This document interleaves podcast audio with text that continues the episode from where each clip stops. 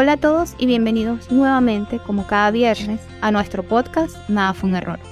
Hoy hablaremos de un tema interesante, pero antes queremos invitarles a que se suscriban a nuestro canal de YouTube, activen las notificaciones, déjenos un like si les gusta lo que hasta ahora han escuchado y les recordamos que estamos abiertas a recibir sugerencias de temas, así que déjenos en los comentarios de qué les gustaría que habláramos. En la cajita de descripción podrán encontrar los links de nuestras redes sociales, así como también de las demás plataformas en donde estamos presentes como Nada fue un error podcast. Ahora sí, vamos a entrar en tema. Conseguir la felicidad parece casi una misión en la vida. Pasamos gran parte de ella buscando motivos para sentirnos satisfechos, bien sea éxito laboral, realización profesional, ser amado, tener pareja, construir una familia perfecta, adquirir bienes, riquezas, tener salud. Parece que por ahí va eso de la felicidad. Sin embargo, la mayoría de las veces esto parece ser nada. Escuchamos mucho esa, frase que dice que por más logros que consiga, por más que lo intente, nada me hace feliz. Hoy hablaremos sobre la voracidad emocional. Nada llena mis vacíos.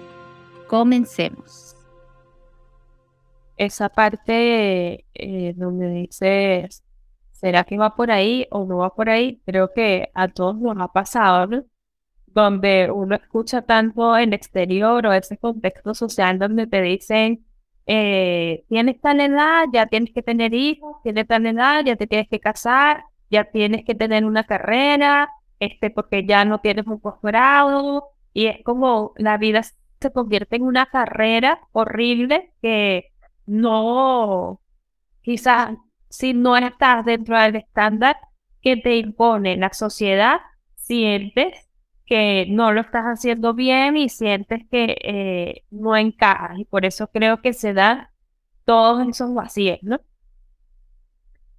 Sí, eh, parece que, que nos han dado desde pequeños, nos han dado una receta y cuando uno trata de seguirla, a veces como que el resultado no, no es el, el esperado. Eh, según mi experiencia, por ejemplo, uno, una de las cosas que, claro, yo creo que hay muchas cosas que vienen determinadas por la historia de vida. Entonces, por ejemplo, en mi caso, eh, que yo crecí con muchas carencias económicas, también afectivas. Entonces yo, una de mis, de mis grandes metas, una de las cosas con las que yo más, mm, o sea, que yo me planteé desde muy, muy, muy niña, era conseguir éxito profesional, porque yo sentía que de esa manera iba a poder eh, garantizar una estabilidad económica eh, y llenar ese vacío, porque existía ese vacío. Y eh, también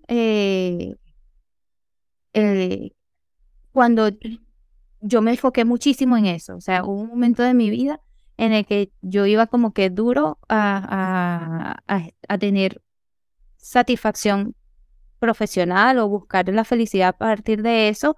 Y sí, por algún tiempo o cuando llegó el reconocimiento, cuando llegaron los ascensos, cuando llegaron eh, como que esas, esas consecuencias de trabajar y, y, de ponerle corazón a las cosas, eh, sentí satisfacción, pero también no me sentía plena, no me sentía feliz. Era así como que esto está bien, ok, pero eso no me garantizaba la felicidad, era como muy efímero.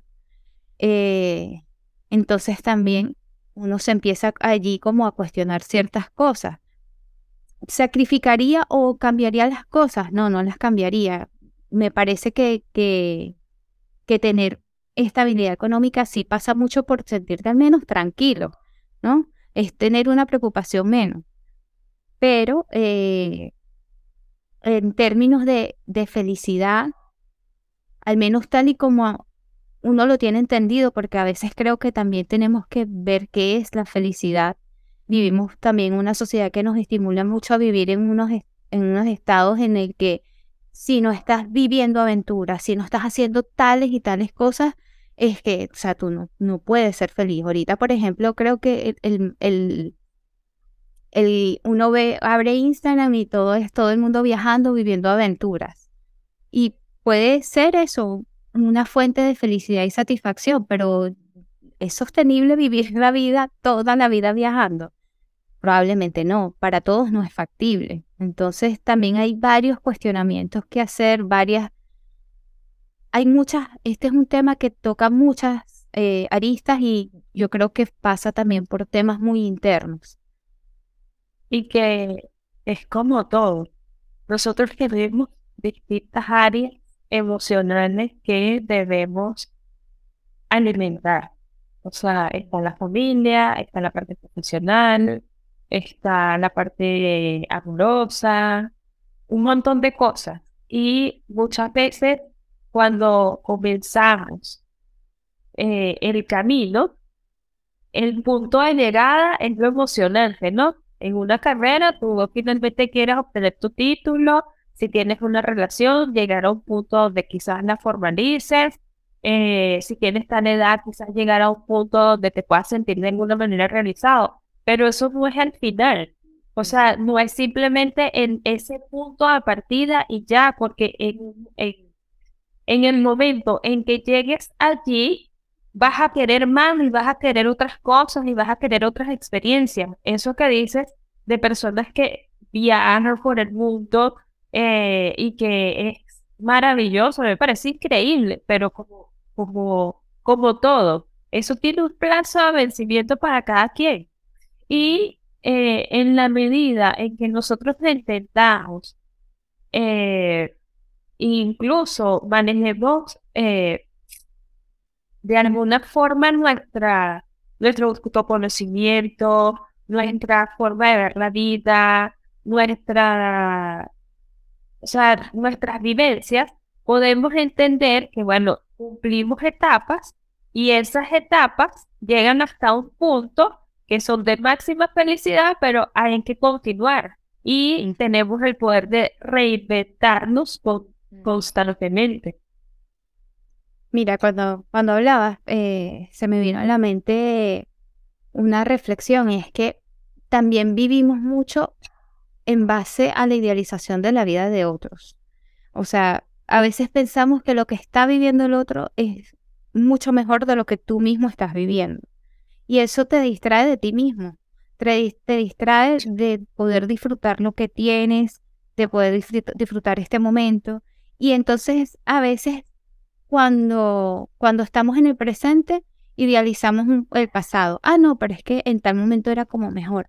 No, pero es que en tal momento y te, cuando te vas a la persona que eras en el pasado, también estabas a lo mejor idealizando un futuro, siempre distraído de tu momento, siempre distraído de la hora.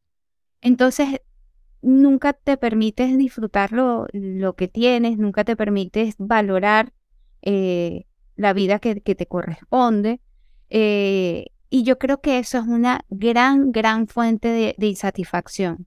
Yo conozco personas que están en una profunda, en lugar de estar en una profunda búsqueda de la felicidad, están en una profunda búsqueda de insatisfacción, siempre viendo que el jardín del otro tiene la grama más verde.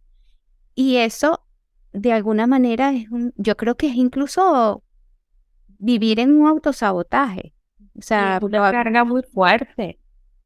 Es una carga muy fuerte. Entonces, eh, yo creo que también las personas tenemos que un poquito aterrizar, aterrizar eh, nuestra vida y eso no quiere decir que no puedas soñar con cosas mejores, puedes soñar con una vida mejor, puedes pensar de que probablemente eh, no estás 100% satisfecho con la vida que tienes ahora, evalúa qué cosas puedes cambiar de esa vida, evalúa qué, qué está dentro de tus manos, que puedas decir, ¿sabes qué? y, volviendo al tema más cliché que pueda existir, pero no estás conforme con tu condición física. Bueno, eso depende de ti, no depende de, de otra persona. Ah, bueno, yo puedo modificar estas cosas. Ahora, pensar que vas a tener el cuerpo de fulano o de la otra o de... Tienes que saber que no, que puedes ser tú tu mejor versión, no puedes ser otra persona, no puedes eh, esperar tener el cuerpo de de una supermodelo porque probablemente tú no tienes esa genética, no tienes esa altura y tampoco tienes esas necesidades porque no es tu trabajo. Este, y a lo mejor tú, tú te pones a ver, y bueno, hay, de hecho creo que hay un, un video que vi en estos días, no recuerdo si lo vi en Instagram o en otra red social que la gente así como que se chocaba y decía, fulano debe tener una gran vida.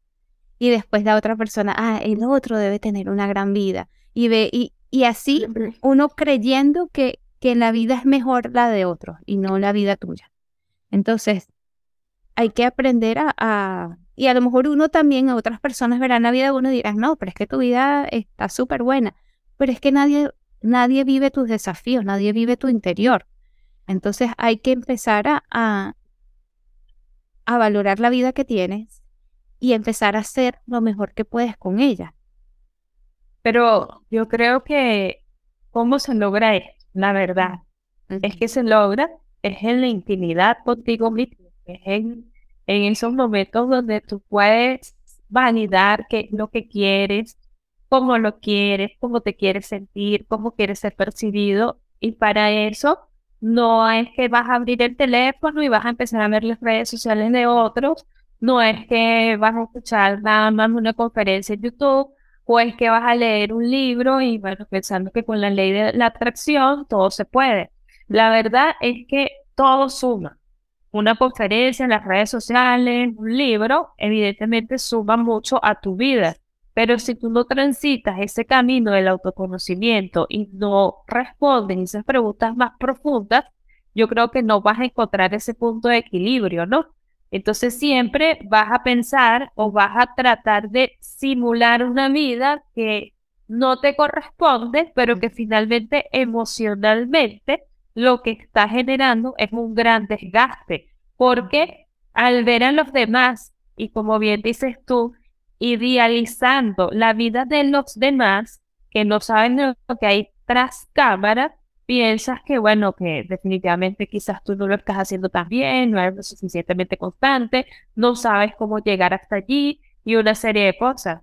Y eso genera mucha frustración y aparte te genera como ese tema constante de ir en la búsqueda de algo que ni siquiera realmente te pertenece, mm. sino ir en la búsqueda de, de lo que consideras que está bien, que es lo mejor, que es lo que debería ser. Pero yo creo que si todos nosotros atravesamos ese estrecho camino del autoconocimiento, que quizás es el camino que más cuesta, porque es muy fácil eh, ver a los demás pero vernos a nosotros mismos, nuestras luces, nuestras sombras, no es tan fácil.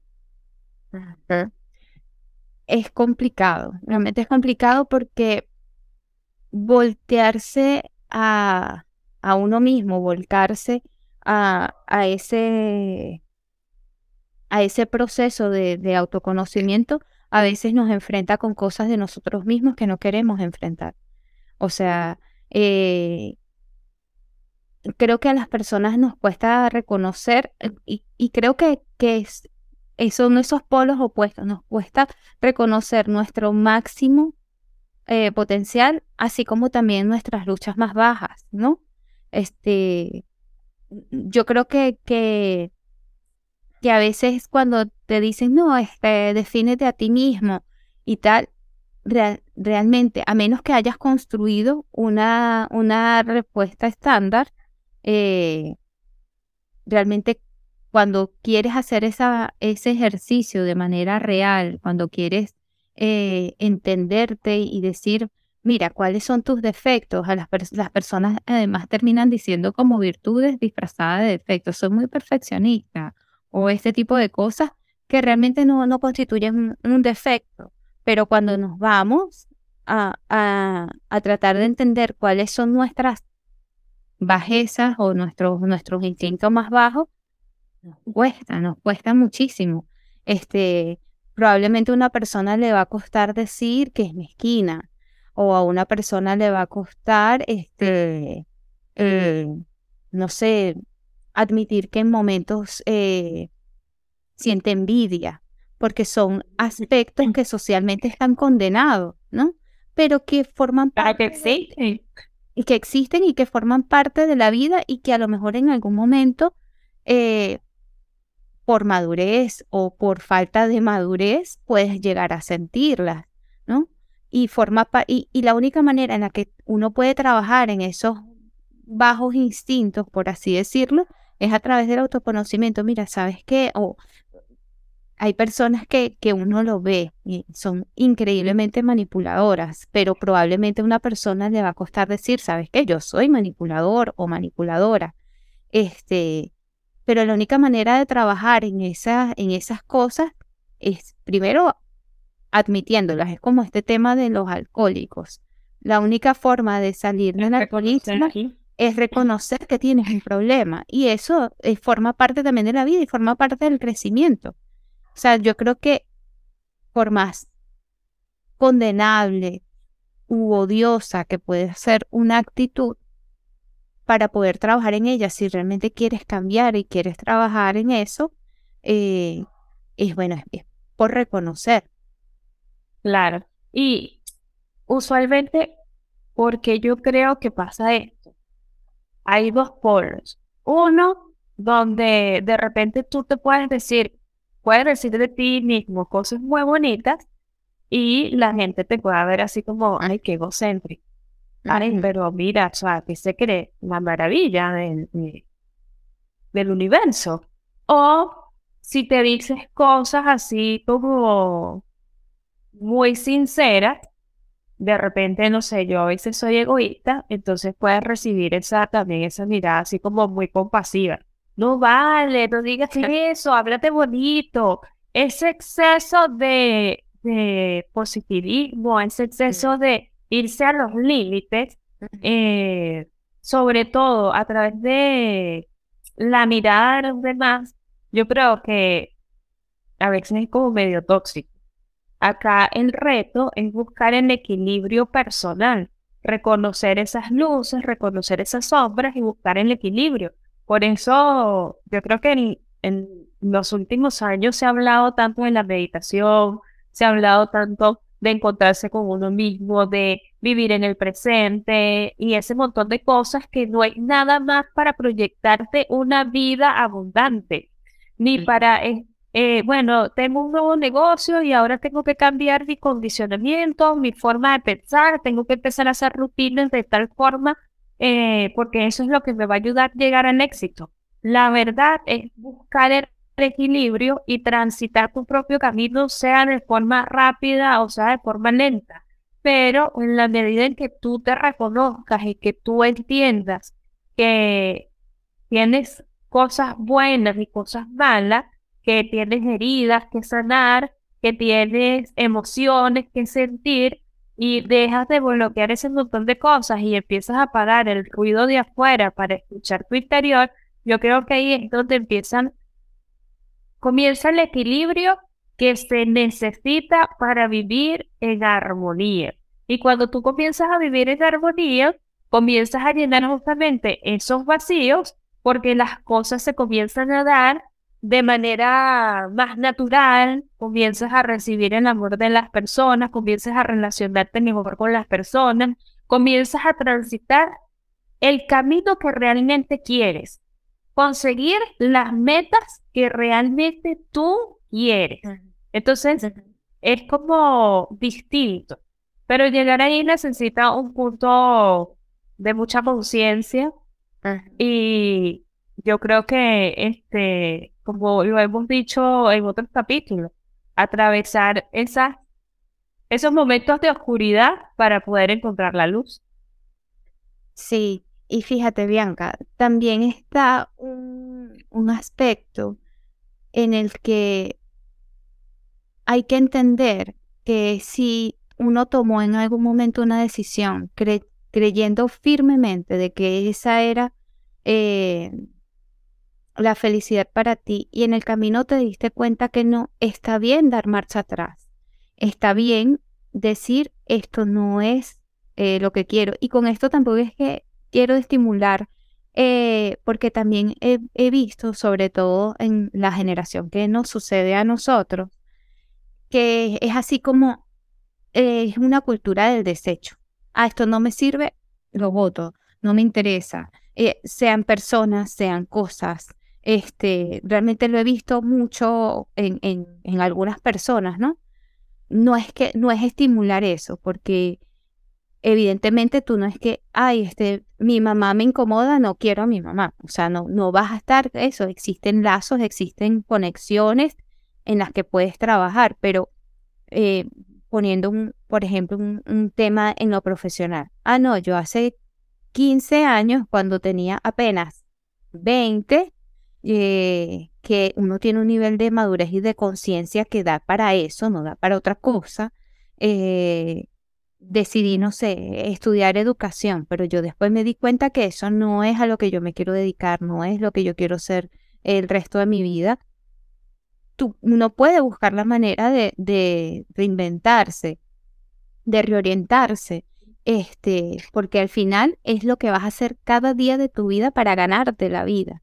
Entonces, pero tampoco es que, y, lo he visto en personas, que de repente entran a estudiar, no sé, ay, yo quiero estudiar ingeniería mecánica. Después, no, no, después me di cuenta que la ingeniería mecánica no es lo mío, yo quiero ser este chef. Y después, no, no, yo no quiero ser chef, yo quiero, entonces, ya eso es otra cosa. Y yo, yo a veces veo que ese tipo de personas, y también pasa con otros, que pasan de pareja en pareja y de cosas, eh, siento que esas personas tienen eso a lo que, a lo que se dijo en la introducción, que es una voracidad emocional en el que absolutamente nada, nada, nada de lo que hacen, nada de lo que, de lo que deciden, nada le genera ni siquiera un mínimo de satisfacción, un mínimo de estabilidad. Y hay que, hay que trabajar en eso. Hay que trabajar en, en, porque igual termina generando como una distorsión en todo, una distorsión en las relaciones, una distorsión en, en, la orientación profesional, porque nos guste o no nos guste, eh, para bien o para mal, vivimos en una sociedad en la que tenemos que dedicarnos a algo para vivir, porque la mayoría de las personas este, no, no somos hijos de millonarios, no heredamos nada eh, y tenemos que construir algo en la vida. Y yo creo que tener un sentido de propósito en la vida le da tanto sentido y te da esa sensación de, de, satisfacción, esa ese, ese sentido de logro, de saber que trabajaste por algo por tanto tiempo y obtuviste una recompensa, por así decirlo. Y eso aplica para todo. Yo creo que vivir sin tener un sentido, sin tener un propósito, sin saber hacia dónde te quieres dirigir, eso es una de las peores fuentes de, insatisfacción, una de las peores fuentes de infelicidad. O sea, no tener una dirección en la vida, no saber a qué, a qué apuestas. y yo creo que por eso es que a veces uno puede ver en celebridades y cosas que por más que tienen no son felices. Y no son felices es porque ya después que llegaron a lo que llegaron ya sienten que no hay nada más. No tienen otra... Se a menos que se reinventen, a menos que le den otro sentido a, su exposición, a su fama, a su dinero. Eh, cuando uno ve que esas personas le dan otro sentido y cuando empiezan a hablar a lo mejor de temas que siempre le importaron, qué sé yo, utilizan su exposición para hacer conciencia sobre eh, el cambio climático o, o, si son mujeres sobre la, la, posición de la mujer en la sociedad, eh, visibilizar guerras, e injusticias. No sé, cuando, cuando le dan un propósito superior y ese propósito superior además está alineado con, con temas humanos, yo creo que allí las personas como que eh, pueden superar el vacío. Finalmente encuentran el equilibrio, porque yo creo que uno de los grandes retos es buscar eso, o sea, buscar ese punto donde tú te sientas en equilibrio y te sostenga. Y cuando hablo de sostener, no quiere decir que no vas a crear cosas nuevas, no te vas a reinventar, sino sostenerte emocionalmente para que vivas una vida plena. Ahí, en esto, yo creo que la mayoría atravesamos por ese momento donde sentimos que no sabemos qué queremos de la vida, donde uno siente que vive en automático y las cosas que pasan, bueno, va pasando y, ya. De hecho, yo en estos días hablaba con una amiga y le decía yo creo que vivir en automático es mucho más fácil que vivir en la, desde la conciencia. Porque cuando uno empieza este proceso de cuestionamiento, de autoconocimiento, de cuestionar absolutamente todo, entonces tú te vas cada vez más profundo, profundo, profundo, profundo. Entonces dice, ¿hasta cuándo?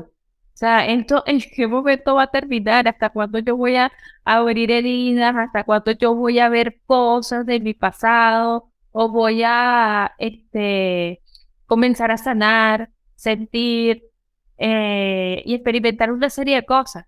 Pero es el camino que más cuesta y siempre lo voy a decir, es el camino que te lleva a la plenitud, porque independientemente de que tú cabes muy profundo en tu interior, hacerlo te lleva a verte a ti mismo y dejar de ver a los demás.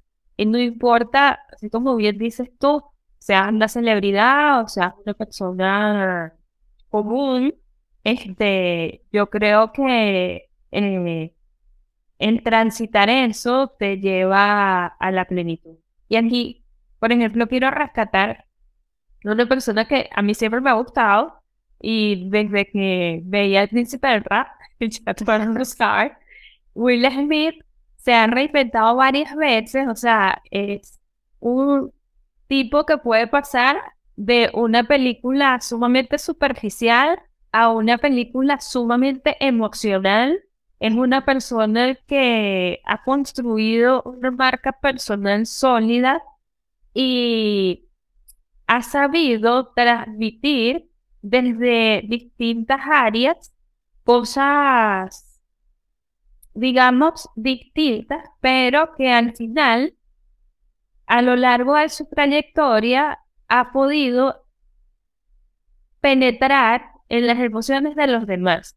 Hace poco yo vi un documental muy bueno que él tiene, que creo que se llama Nuestro Planeta, algo así, donde él hace distintos recorridos, y me quedé, no sé si se llama así realmente, pero me quedé muy impresionada porque es una faceta totalmente distinta y muy genuina, donde yo me enamoré de ese documental por la, la forma tan genuina en que él lo hizo. Y la verdad es que no importa si tú tienes millones o tienes poco. La verdad es que lo que importa es cómo tú vives tu experiencia, cómo disfrutas tu vida, cómo tienes esa capacidad de, bueno, no importa que, no sé, yo no tengo ni un dólar, pero me voy a algún lugar donde hay un río y pueda tocar el agua, pueda quitarme los zapatos, pueda conectar con la naturaleza, pero realmente lo estoy disfrutando estoy viviendo en plenitud.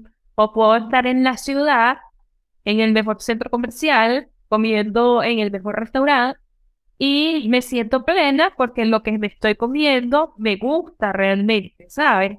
No es como ni vivir en lo que quisiera, ni vivir en lo que fue, sino más bien disfrutar ese presente.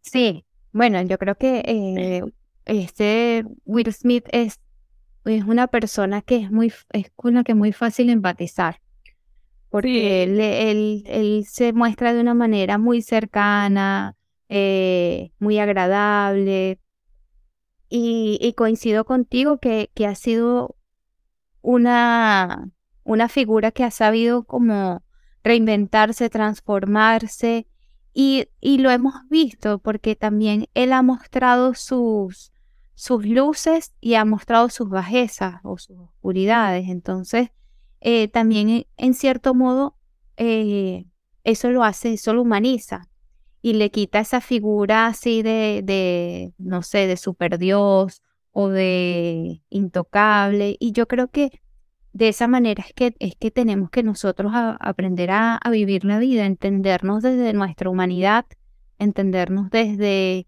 desde lo grandioso y maravilloso que podemos hacer y de lo malo que podemos hacer y que somos la misma persona.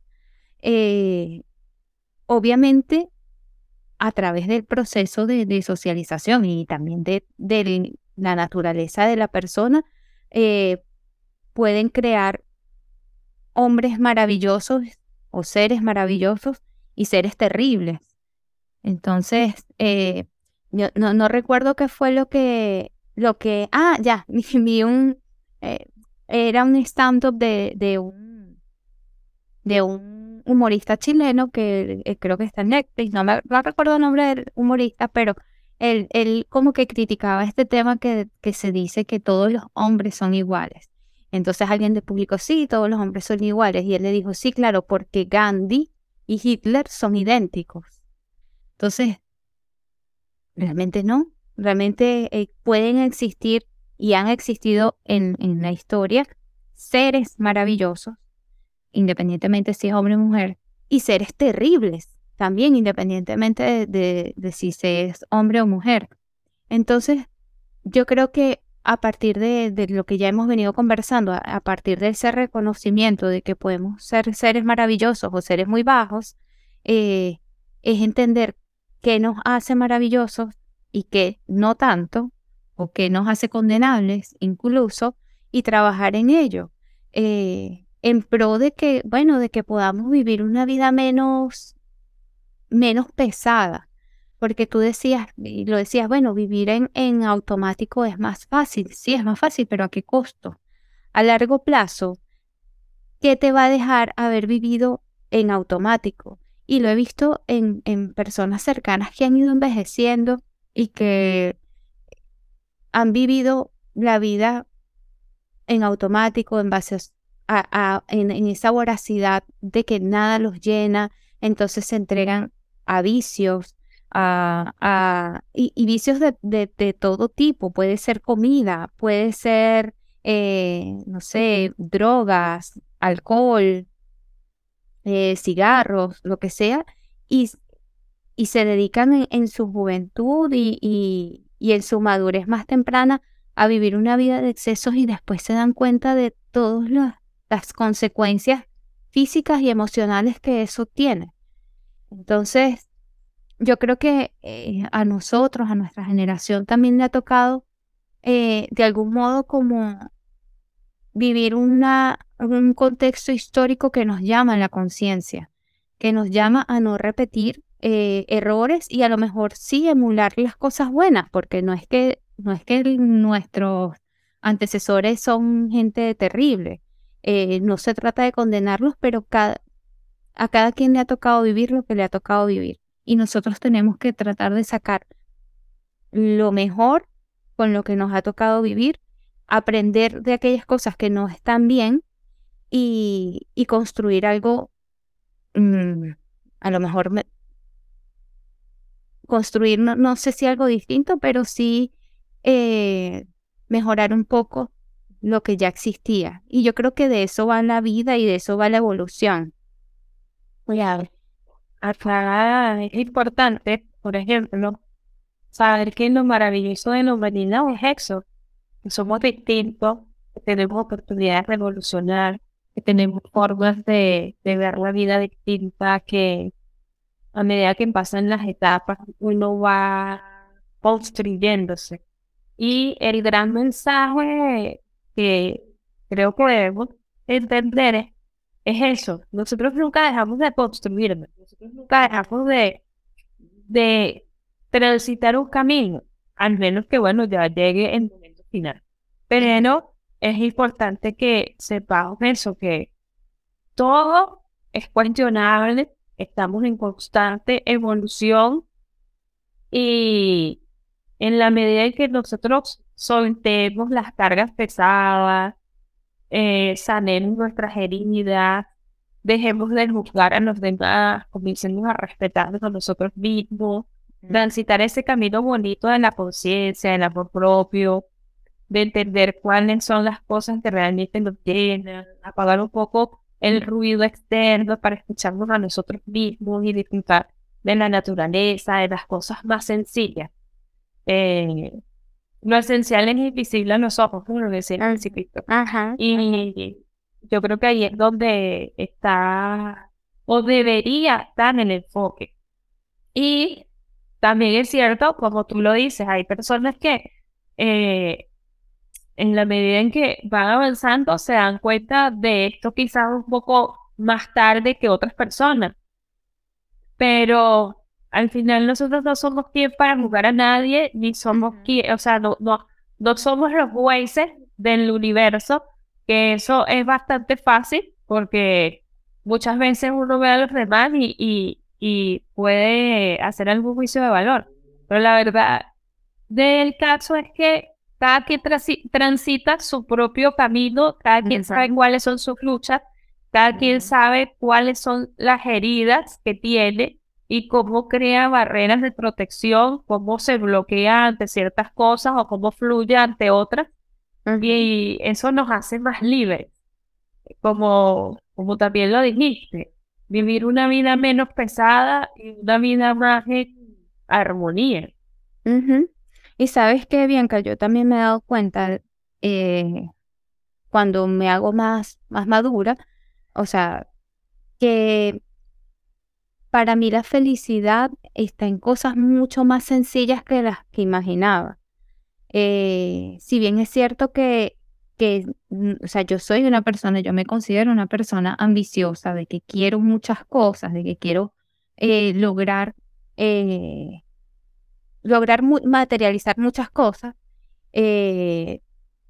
si bien es cierto que eso me puede dar un, una motivación, este, una sensación de logro y todo eso, eh, y, forma parte de mis metas en la vida, me he dado cuenta que también hay cosas tan cotidianas, tan sencillas, que forman para mí eh, parte fundamental de mi felicidad y que si eso no estuviera y si esos instantes no sucedieran, eh, realmente yo no podría valorar absolutamente nada más. O sea, yo puedo valorar que incluso uno no sabe hasta que, por ejemplo, hasta que le falta el sueño, lo maravilloso, que es dormir y poder descansar. Eh, hasta que uno no sabe, eh, hasta que uno no le falta, no sé, eh, cosas que uno da por sentado, como tener agua para bañarse, uno no se da cuenta de, de lo fácil y lo maravilloso que es este poder tener un lugar o, o, tener tu casa, hay cosas que a veces uno da por sentado y son fundamentales. Eh, que tengas este, a tus familiares con salud, que uno como que puede dar esas cosas así como que hasta que hasta que los ves en enfermedad dice, oye, este, de verdad que uno no sabe valorar cosas fundamentales. Entonces, yo me he dado cuenta de eso, de que eh, la, hay que tener un sentido de gratitud y eso lo hablábamos en, el episodio donde hablamos sobre el poder de la gratitud. En la medida en la que uno es consciente de que hay cosas que damos por sentados y que no las valoramos, eh, probablemente menos las cosas grandes tampoco las vamos a valorar. ¿Sabes? Y creo que gran parte del camino es comenzar a llenar esos vacíos desde lo más simple hasta lo más grande. O sea, no, no podemos comenzar a decir, bueno, yo me voy a sentir bien cuando logre eh, ser millonaria, cuando logre tener todos estos bienes. Yo creo que en la medida en que pongamos de poquito, bueno, eh, yo reconozco mis logros más pequeños y las cosas más pequeñas que tenga, allí yo creo que comenzaría a llenarme y a sentirme bien. Sí, totalmente. Y bueno amigos, con esta última reflexión hemos llegado al final de este episodio. Les invitamos a que nos sigan en nuestras redes sociales, a que se suscriban a nuestro canal y que nos vemos el próximo viernes con un nuevo episodio. Chao. Chao, chao. Chao.